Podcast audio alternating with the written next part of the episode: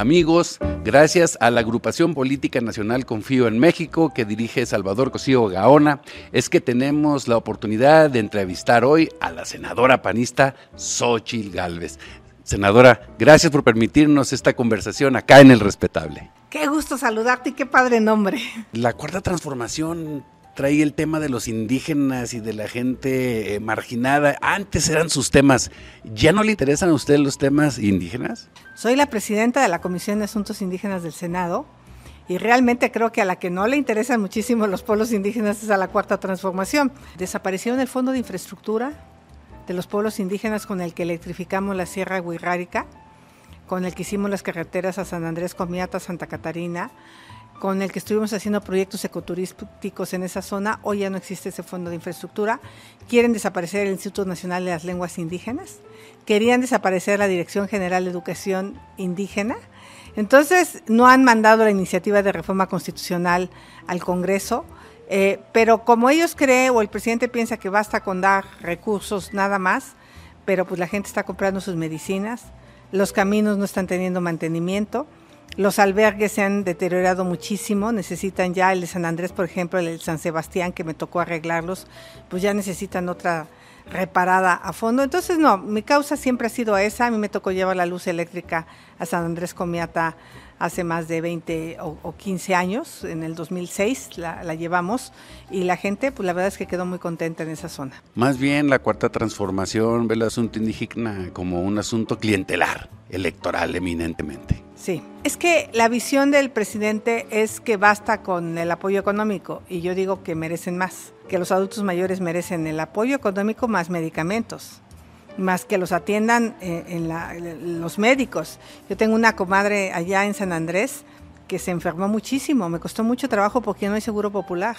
Eh, a los jóvenes, pues además de la beca Benito Juárez, pues además del Wirrárica, del español, hay que darles un poco de inglés para que puedan conseguir a veces trabajo si saben programar. Hay que enseñarles habilidades digitales, que tengan internet. Ahorita se han desconectado muchos sitios, no, no, no acaba de jalar este programa de internet para todos, Bruno. Entonces yo sí creo que eh, ha dejado mucho que desear la política para los pueblos indígenas. Lo más grave es que desapareció el fondo de infraestructura. Pero eso sí son bien cuenteros y que el plan de justicia y el plan de justicia, pero de ahí no salen. Recursos no hay sabemos que usted es de las senadoras que sí lee las iniciativas, que sí estudia lo que llega ahí al Senado. Eh, ¿Cómo ve usted eh, el asunto del tren Maya? ¿Cuál es el análisis que usted tiene de esto? Yo no me opongo al tren Maya. A mí me parece que hay una parte del tramo del tren Maya que es extraordinaria. Unir el Océano Pacífico con el Atlántico, con el Golfo de México, está extraordinario. Este tramo del transísmico hacia Mérida eh, me parece que es una solución adecuada porque traes productos de Asia, los metes a Yucatán, los procesas, los transformas y los sacas hacia la costa este de Estados Unidos. Eso está bien. Creo que el error fue hacer el tren Maya sin cumplir con las normas ambientales. Se tenían que hacer estudios de impacto ambiental, se estuvieron talando árboles a lo güey, este tramo prácticamente ya estaba hecho, el tramo carretero, no se requería mucha deforestación. El problema ha sido el tramo 5 que iba a ir originalmente por la carretera, que se va de Cancún a Tulum. Eh, y pues ese se cambió de trazo para no afectar a los hoteleros y es a donde han devastado cientos de kilómetros de selva y que están haciendo estos pilotos, pilotes que dañan las cuevas y el acuífero de la zona maya. Entonces, yo no me opongo al tren maya, a lo que me opongo es que hagan las cosas a lo güey, a lo tonto, violándose las normas ambientales, no cumpliendo con los estudios de impacto ambiental y eso sí creo que es grave.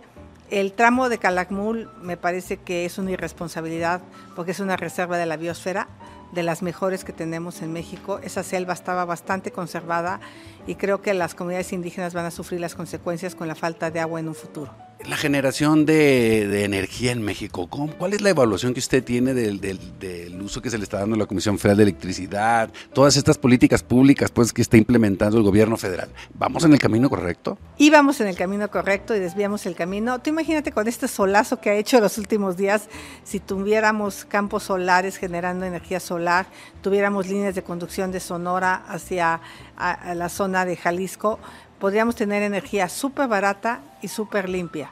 O sea, la energía eh, eh, renovable es la más barata y es la más limpia.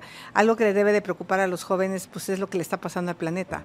O sea, vienen eh, sequías prolongadas, vienen incendios forestales, viste lo que pasó en Canadá, el impacto que tuvo en Nueva York, vienen huracanes brutales, falta de alimentos, pandemias, todo esto se debe al cambio climático y lo estamos viviendo. Este es uno de los veranos más frescos que vamos a tener en los próximos años. O sea, realmente creo que tenemos que quitar los combustibles fósiles, tenemos que apostarle al hidrógeno verde, a los autos eléctricos, pero que se carguen con energía renovable, con energía solar o con energía eólica. Y México tiene uno de los potenciales más importantes en el mundo en materia de energía renovable. Entonces, creo que hay que regresar al camino anterior, sobre todo para que los jóvenes puedan tener un futuro, porque a este ritmo de acabarte el planeta, de hacer que suba la temperatura, más de hielo en los polos, más problemas eh, de los desastres ambientales, no va a ser bueno para los jóvenes. Entonces, por eso los jóvenes tienen razón de estar preocupados por su futuro. Pasando a temas más políticos, más coyunturales, eh, como que hay una sochilmanía ahorita a nivel nacional, eh, gracias a que no le abrieron la puerta de Palacio, como que le cerraron esa puerta, pero le abrieron una más grande, ¿no? Eh, ¿No iba usted inicialmente por la por, eh, para gobernar la Ciudad de México? Ahora sabemos que la andan candidateando para la presidencia de la República. ¿Nos puede explicar un poco qué pasó ahí? Pues mira, originalmente yo siempre he ido para la Ciudad de México. Yo soy el personaje mejor evaluado en las encuestas de la oposición. Nadie me gana. O sea, si los partidos este, son buena onda, yo debería ser la candidata. El tema fue que justamente esa semana que el presidente no me abrió y que fue a hacer valer mi derecho de amparo, pues empezó toda una solicitud, digo, creo que van como 25 mil firmas pidiéndome que sea candidata a la presidencia y como 5 mil en change.org este, eh, de unas organizaciones que han lanzado esta iniciativa para convencerme. Han usado el hashtag Ándale Xochitl. Ahora sí llama la atención. Eh, muchos artículos positivos que han salido, eh, muchos comentarios muy positivos, desinteresados de la gente. Y no es, no es común que a un político le pidan que vaya un cargo. Casi siempre dicen, no, ¿cómo? este, y en este caso dejé tan buen trabajo en el tema indígena, dejé buen trabajo como jefa delegacional, he hecho un buen trabajo como senadora, digo, no es por ser falta de modestia, la verdad es que sí le he trabajado duro en el Senado, sí le meto ganas a mis temas y un poco es por eso. Usted inició su carrera política en el gobierno de Vicente Fox. Eh, vista la distancia, ¿cómo siente ahorita el panismo desde Fox para acá? Gobernar desgasta, pues aquí se gobernaron tres sexenios, eh, yo creo que muy buenos gobiernos del PAN en su momento. Después, pues como que se pelean los panistas en Jalisco y se van casi todos a MC. Eh, a ver si no se pelean los de MC, porque si no, ahora va a regresar los del PAN. Yo con Vicente Fox tuve una relación súper positiva. Este, yo no estaba en la política, él me invitó a estar en la Comisión de Pueblos Indígenas, le saqué un montón de dinero para estas obras de infraestructura en las regiones indígenas del país. Fox fue con un hombre entrón, echado para adelante, pero creo que en su momento debió haber sido más duro con el entonces PRI, porque pues no sacaron ciertas reformas que él buscaba en el Congreso y pareciera que su sexenio pudo haber sido mejor y no fue por algunos problemas que tuvo con crecimiento económico, y, pero, pero sí mucho mejor sexenio que este de Felipe Calderón, que como... Pues Felipe Calderón tengo la impresión que se lanzó un poco de manera alebrestada al tema de la inseguridad, sin tener una estrategia bien perfilada. Y pues ahora sí que, como dicen, este, pues le dio un golpe al avispero y, y se descompuso mucho. Eh, pero de ahí para acá, pues este presidente dijo que le diéramos un año, que le diéramos la Guardia Nacional y la cosa no se ve bien. O sea, seguimos teniendo una cantidad de homicidios impresionante. O sea, sí necesitamos replantear la política de seguridad, pero el actual presidente se niega a corregir nada, no escucha a nadie, ni a los suyos. Eh, senadora, eh, no entró a Palacio, pero ¿cuál es el mensaje particular que usted le quisiera enviar al presidente de la República, Andrés Manuel López Obrador? Digo, todavía tengo la esperanza de que me abra. Este, no sé si habrá interpuesto un recurso de revisión, si no el amparo quedará firme. Pues yo primero lo que le quería decir era, pues que yo nunca dije que había que quitarle los programas sociales a los adultos mayores. Yo sí creo que los adultos mayores merecen más, porque hoy muchos adultos mayores están comprando sus medicinas con el dinero que les dan. Y eso no es justo, porque el gobierno les tendría que dar sus medicinas. Decirle a los adultos mayores que ese dinero se lo da el trabajo de sus hijos.